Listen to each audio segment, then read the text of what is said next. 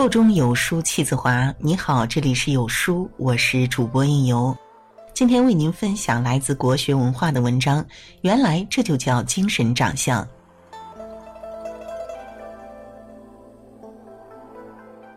人之长相分体貌和心灵，五官之美如花开艳阳直接，而精神之美似暗香浮动，需依托靠修养方能呈现。颜值可以美容，但掩盖不了本色；气质可以塑造，但脱离不了本性。心有境界，行则正；腹有诗书，气自华。精神长相是一种看不到的能力，这个能力决定了一个人的精神力量。会说话是一门学问，有分寸是一种修养。言而当知也，默而当意之也。语言最能暴露一个人，恰当的时候说话是智慧，沉默的恰当也是一种智慧。知道怎么说话，知道何时说话，知道不乱说话，是一种了不得的软实力。子禽问墨子：“多说话有好处吗？”墨子答道：“苍蝇、青蛙白天黑夜叫个不停，叫得口干舌皮，然而没有人去听他的。”但你看那雄鸡在黎明按时啼叫，天下震动，人们早早起身。多说话有什么好处呢？重要的是话要说的切合时机。我们常常评价一个人情商高、很会说话，其实正是因为他懂得在适当的时机说适当的话，既不让他人难堪，也显得自己大方得体。你越会说话，别人就越快乐。别人越快乐，就会越喜欢你；别人越喜欢你，你得到的帮助就越多，你会越快乐。人生是由你的一言一行沉淀组成的，你怎么说话，决定你是谁，甚至决定你过得好与不好。口为祸福之门，懂得谨言慎行，照顾他人感受，才是智慧之举。以貌取人，真的很公平。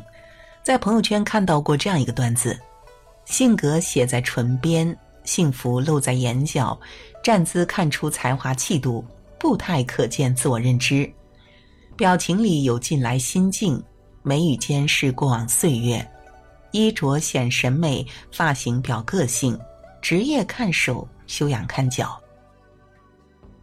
一系列的观点看起来有些绝对化，却也颇有道理。到了一定年纪，你的形象里就带着你走过的路、读过的书、爱过的人、历过的事、哭过的泪和洒下的汗。这世上总有人好看，总有人越来越好看，为什么不能是你呢？好看不只是肤浅的漂亮，更是举止端庄、待人谦卑、谈吐优雅。所有的经验都来自长久的准备。很久以前，有一个手艺人，手艺娴熟，很多人上门买雕塑，但他又和其他人不一样，喜好雕塑妖魔鬼怪。有一天，他照镜子的时候，发现自己的相貌变得很丑，不是五官发生了改变，而是整个面相凶恶、丑陋、古怪。后来，他到一个寺庙里找方丈求助，方丈说：“我可以给你治疗，但你必须先帮我雕刻一百尊观音像。”于是，手艺人就开始不断的研究观音的神情、德行和表情，有时甚至到了忘我而代入的境界。半年之后，当他把富有善良、慈悲、宽容形象的观音雕塑出来后，他急忙去寺庙找方丈，对方丈说：“请您务必帮我治病。”方丈没说话，从背后拿出镜子，笑了笑说：“你的病已经好了。”这个时候，他才发现自己的相貌也已经变得正气端庄了。一个人若是热情洋溢，总是面带微笑，到老了脸上的纹路也都是慈眉善目的。如果一个人长期不笑，面目表情僵化，越老显得越可怕，越没有亲和力，这就是所谓的相由心生。到了四十岁，你就必须具备与你的年龄、身份、社会地位相适应的言谈举止和精神面貌。日本文学家大宅壮一说：“一个人的脸就是一张履历表。你内在的素质、内在的修养，决定了你外在的形象和风貌。这句话一点也不假。你前半生说过的话、做过的事、学到的知识、懂得的经历，无形中都在改变你后半生的长相。善良的人根本不会吃亏。六坛祖经上说：“一切福田都离不开心地。”心田上播下善良的种子，总有一天会开花结果。曾子曾说：“人而好善，福虽未至，祸其远矣。”这是一个边远的山村学校，食堂的伙食糟透了，不是白菜萝卜就是萝卜白菜。而女老师的身体很弱，于是呢，她经常到学校的旁边的一个小山村去买鸡蛋。卖主呢是个年过花甲的老太太。她就要说个价，女老师便定了五毛钱一个。其实女老师暗中提高了五分钱。女老师家乡的鸡蛋四角五分，要多少有多少。女老师看老人可怜，没儿没女，只靠几只鸡养活自己，于是每个蛋多给了五分钱。这老太太可怜，女老师就做一个小施主吧。可奇怪的是，老太太既不讨价也不还价，这桩买卖就这么定了。买过了一段时间，女老师觉得老太太实在是可怜，便单方面又提高了五分钱，一个鸡蛋五角五分。这回老太太做声了，坚持不肯提价。但女老师坚持要单方面提价，僵持了很久，老太太终于接受了。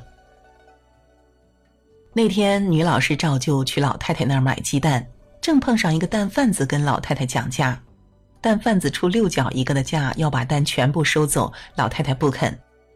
蛋贩子说：“这个价够高了，山里都是这个价。”老太太说：“不是因为这个价，而是这些蛋要卖给那位瘦老师。人家那么远跑我们这里来教书，又那么瘦，我呀希望他能够胖起来，在这个小学里长期待下去，孩子们需要他。”女老师顿时呆了。原以为自己是个施主，想不到真正的施主倒是老太太。凡你对别人所做的，就是对自己所做的。所以，凡是你希望自己得到的，你必须先让别人得到。生命是一种回声，你把善良给了别人，终会从别人那里收获善意。无论你对谁好，从长远来看，都是对自己好。一直善良下去，只问自心，不问得失，一路芬芳已在你的身后跟随。知世故而不世故，立圆滑而留天真。菜根谭中有句话：“势利风华，不进者为劫；尽之而不染者有解。”在这个纷杂的社会，我们要生存，就必须要和人和事打交道。这个过程中，把握好尺度的同时，也要保留真实的自我，也就是所谓的知世故而不世故。这不是轻而易举做到的，而是走过千山万水去感悟和修炼的结果。苏轼在六十三岁穷困潦倒之时，还写下这样的诗句：“寂寂东坡一病翁。”白须消散满霜风，小儿误喜朱颜在，一笑哪知是酒红。先说自己衰老，又借小孩子之口调侃：酒后的潮红被误认为脸色红润，用自嘲来排解晚景凄凉的失意。一个人未经世故，容易在逆境中沉沦，也容易苛以待人。而饱经世故而不世故的人，见过生活凌厉，依然内心向暖。周国平在《灵魂只能独行》里说：“许多人所谓的成熟，不过是被习俗磨去了棱角，变得世故而实际了。那不是成熟，而是精神的早衰和个性的消亡。真正的成熟，应当是独特个性的形成。”真实自我的发现，精神上的结果和丰收，让人舒服是一种顶级的魅力。菜根谭处事让一步为高，退步即进步的章本，待人宽一分是福，利人是利己的根基。为人处事以遇事都要让一步的态度，才是高明的人。因为让一步就等于是为日后进一步留下余地。待人接物以抱宽厚态度对人，才是有福的人，因为给人家方便，就是日后给自己留下方便的基础。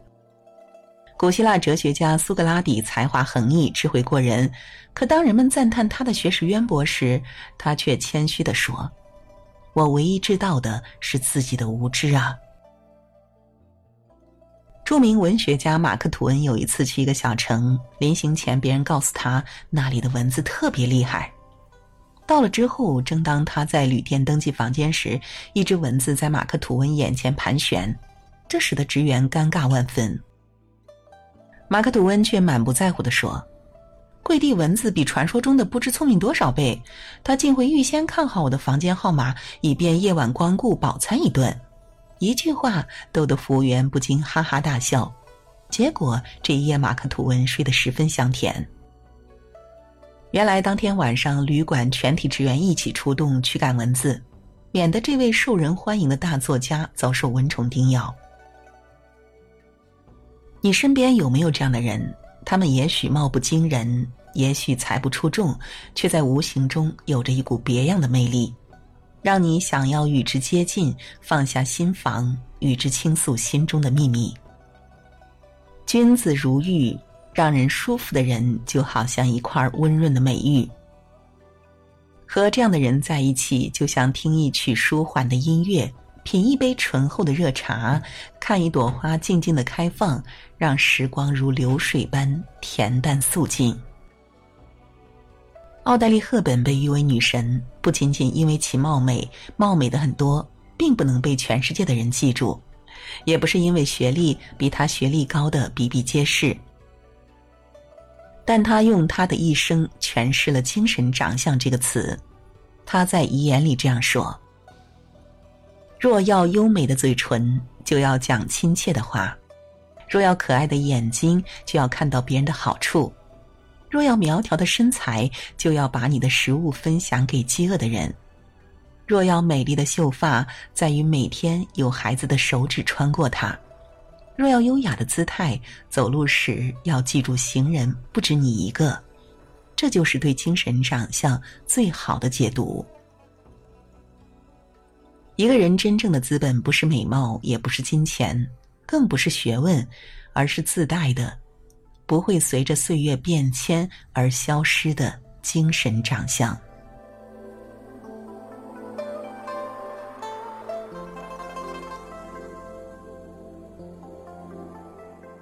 好了，今天的文章就为您分享到这里了，感谢您的聆听，愿你在每一天都过得充实而有意义。记得在文章的末尾给我们点个再看哦，让有书君知道你们也在听。